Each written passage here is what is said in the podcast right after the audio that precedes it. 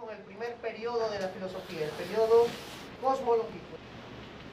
Voy a empezar a hablarte de los primeros filósofos, los presocráticos, los cosmológicos también se les llama. Ya, la próxima clase ya empezamos con Platón, con Aristóteles, con Sócrates.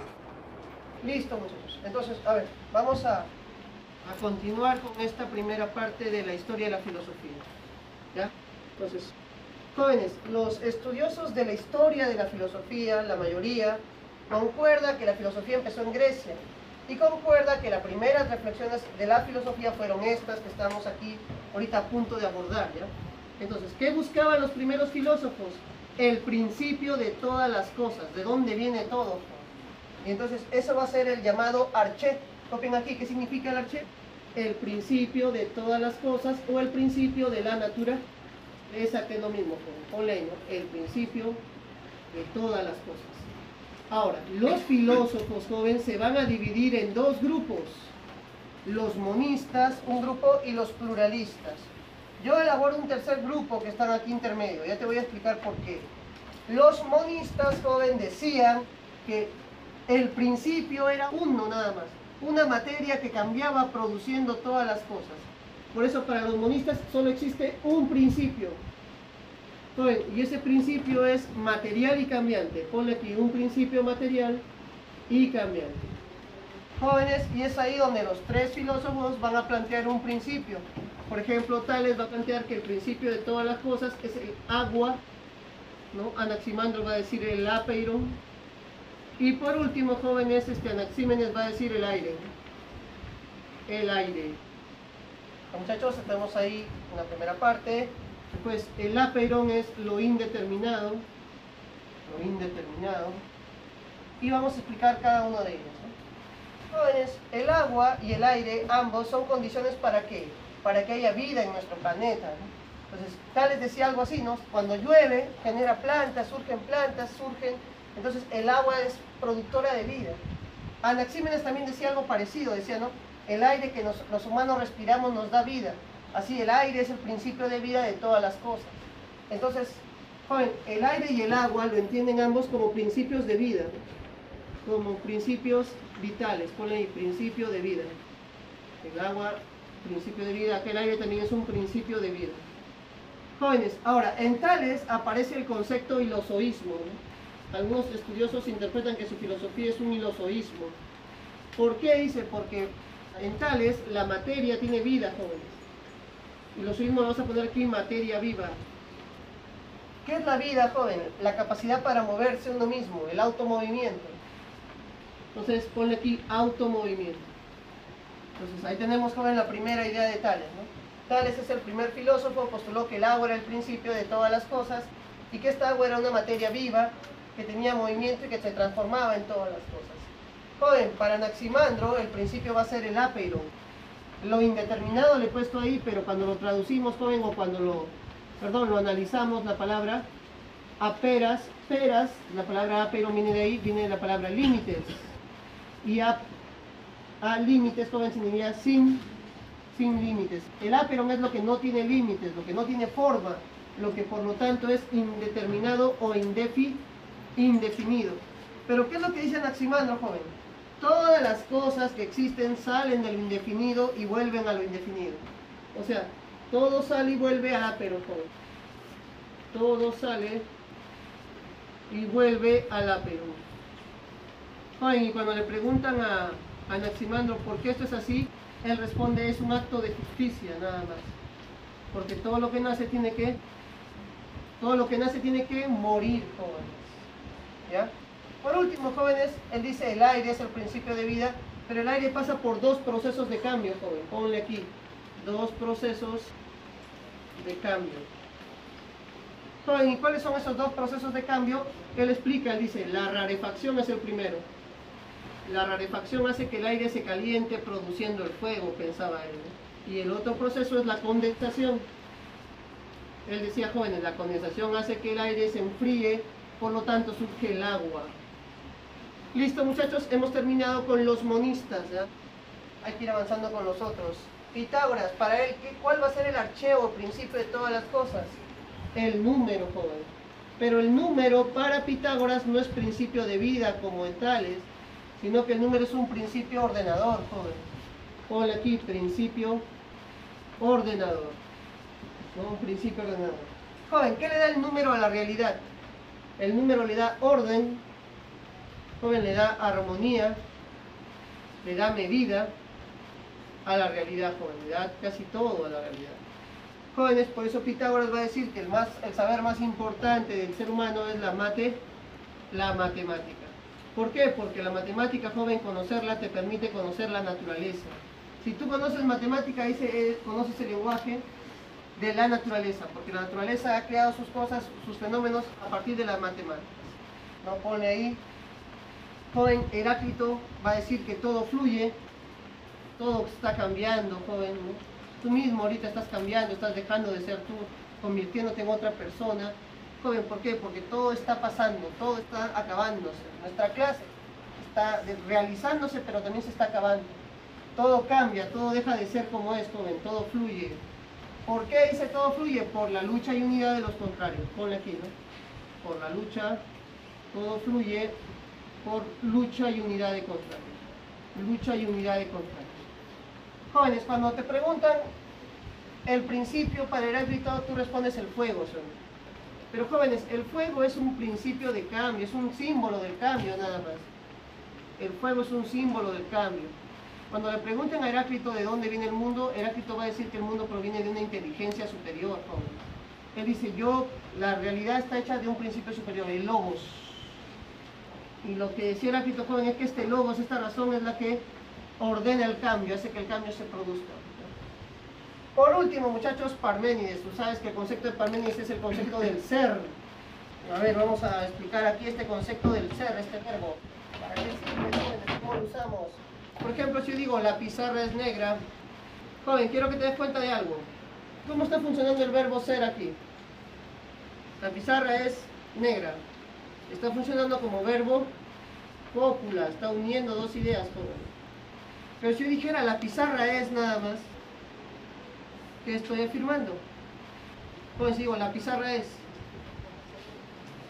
Estoy diciendo que la pizarra e existe, muchachos. Entonces, con esta lógica ustedes ya pueden comprender, ¿no? Cuando decimos el ser es y el no ser no es, ¿no? ¿Qué es lo que está diciendo en realidad Parménides? El ser existe, el no ser no existe. Joven, recuerda, este es el uso que le damos en esta oración. Entonces, olvidémonos ya del ejemplo y olvidémonos del no ser que no existe. La pregunta es, si estamos hablando del principio de la realidad, joven, del que origina todas las cosas, ¿existe un momento o existe siempre? Siempre. Y es ahí donde él dice, pues, con mi razón he llegado a la idea de que existe un principio de la realidad, un arché que he llamado el ser, que es uno, porque no hay otro ser, que es eterno, porque no muere, joven, siempre existe siempre, y como no cambia, joven, es inmutable. Y eso es lo que va a decir Parménides. El principio de todas las cosas es el ser, que es uno, eterno e inmutable. Y joven, es ahí donde Parménides va a decir su famosa frase, ¿no? Lo que es real, así como el ser, no cambia ese. Lo real no cambia. Joven, ¿y qué va a decir después? Si cambia, joven, si lo real no cambia, y si cambia, no es real. En cambio, en ese sentido, ¿nosotros somos reales? No somos reales, joven, porque nos va a pasar algo, mira. De aquí a mil años, ¿dónde estaremos tú y yo? O ustedes y yo. ¿Algunos existirán? Habremos dejado de existir como si nunca hubiéramos existido. Pero el ser, según Parmenides, seguirá existiendo, joven. Porque es el único ser o principio de la realidad que existe, Y la naturaleza, joven, es apariencia nada más. No es real, es apariencia, ¿por qué? Porque las cosas en la naturaleza están naciendo y están muriendo. Y todo lo que nace y muere no es real. Pues. Lo real es simplemente aquello que nunca ha nacido y nunca muerto. Nunca morirá. Para terminar, muchachos, ya nos quedan los pluralistas. Ellos critican esta idea de que hay un principio. Ellos plantean que hay varios principios combinables, pone ¿no? varios principios combinables. Entonces, ¿cuáles son esos principios para Empédocles? Por ejemplo, las cuatro raíces. Jóvenes, para Anaxágoras, las semillas. Para Demócrito, ¿qué son? Los átomos y el vacío. Ponle aquí átomos y vacío. Ahí tenemos los elementos que componen el mundo. Ahora, ¿qué dice, por ejemplo, Empédocles? Dice que hay dos fuerzas, joven, el amor y el odio. ¿Qué hace el amor y el odio? El amor dice une, el odio separa, muchachos. Y entonces, ¿qué va a pasar aquí, jóvenes? Amor y odio. El amor une, el odio separa. Dice que el amor va a generar las cosas, va a producir las cosas. Por eso va a haber la generación de las cosas. En cambio, el odio hace que las cosas se separen. ¿Y qué va a generar, joven? La, destru la destrucción. Todo lo que nace y todo lo que muere en el mundo nace por amor y muere por odio. Las semillas, homiomerías le llaman en otra historia. Joven, dice, pasan del caos al estado de cosmos, al orden. Pero ¿quién hace que esto sea posible? ¿Quién hace que las semillas salgan del caos y vayan al cosmos? El nous. Joven, el nous es un término que hace referencia a una inteligencia racional, a una razón ordenadora. No pone aquí, no, el nous es una razón ordenadora. Y por último, jóvenes, el gran Demócrito. Demócrito va a decir que los átomos y el vacío forman todos los infinitos mundos, dice Juan. Forman infinitos mundos. ¿Cómo se forman estos infinitos mundos, joven? Por el choque de los átomos, dice. Ponle aquí, choque de átomos. Choque de átomos. Y él dice, joven, que esto no es dirigido por ningún Dios, sino que estamos guiados por una ciega necesidad. Muchachos, para que conecten estas ideas con la ciencia, para poder darle una, una relación siquiera, porque así como está, joven, pareciera que es, no tiene importancia. Voy a explicarte esto. ¿Por qué te enseñamos esto? Alguien diría, profe, porque viene en examen. No tanto, sino porque tienes que comprender de que para intentar explicarnos el mundo, ¿cómo empieza la ciencia a hacerlo? Por ensayo y error. Tales dijo una barbaridad, el agua no es el principio de las cosas. Pero joven, su error sirvió para que sea corregido luego por otro autor, luego por otro autor, ese error también fue corregido. Y así, joven, todos estos se han estado equivocando. Pero de sus errores, poco a poco fue saliendo la, la verdad. Te cuento cómo, ¿ya? Las cuatro raíces fueron elegidas por Aristóteles como la idea verdadera, joven. O sea que cuando Aristóteles estudió a estos filósofos, dijo, ¿quién tiene la razón? El filósofo que está en lo cierto es Empédocles, pensaba él. ¿El mundo de qué está compuesto, decía Aristóteles? Al igual que Empédocles, de cuatro ra raíces. ¿Sabes lo que hizo Aristóteles? Inventó un quinto elemento, joven. El éter, decía él. ¿Ya qué pasó? Durante toda la Edad Media se aceptó esta idea como verdadera, joven. O sea que durante toda la Edad Media, ¿cuántos elementos existían? Cuatro y cinco con el éter. O sea, imagínense, joven, una tabla periódica de cinco elementos nada más. Con esa tabla periódica de cinco elementos se estudiaba todo. Pero ¿qué pasó luego? Luego vino el Renacimiento, joven. No, apareció la famosa alquimia. La alquimia prometía, joven, la inmortalidad y la creación de oro, ¿no? Todo esto siempre y cuando encontráramos la piedra filosofal, ¿no? Y a partir de ahí, joven, también la gente comenzó a criticar esto, ¿no? ¿Qué pasó luego, jóvenes? Luego vino, pues, Boyle, Robert Boyle, se llama este señor. Él va a escribir un libro contra Aristóteles y contra la alquimia, jóvenes. Pero ¿qué pasa? Él todavía no hace experimentos, joven. Él hace una buena crítica teórica, pero sus experimentos todavía no estaban a la altura. ¿Cuándo va a surgir la química y cuándo se va a acabar con esta teoría de los cuatro elementos? Joven, va a surgir recién cuando van a ser Lavoisier. ¿Quién es Lavoisier, jóvenes? Es un químico, ¿no? Del siglo XVIII. Justo un francés, en plena Revolución Francesa, joven. Murió en la Revolución Francesa, lo guillotinaron. Pero ¿qué hizo él?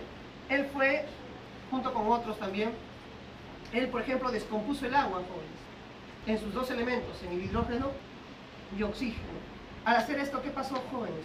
Demostró que el agua era un compuesto, no era un principio. Luego, ¿qué hizo? El fuego. Joven, el fuego había una teoría, la teoría del flogisto. ¿Qué hizo Lavoisier? Destruyó la teoría del flogisto y explicó que el fuego es producto de la combustión. Jóvenes, además, agregó que esa combustión se produce con el oxígeno. A partir de ahí, muchachos, se acabó la teoría de los cuatro raíces. Entonces, y empezó lo que se conoce como el nombre de la química. Y empezó la tabla periódica que ahora conocemos. comenzó a utilizarse el concepto de átomo. O sea, Demócrito volvió. Y bueno, así pues, jóvenes, sucedió.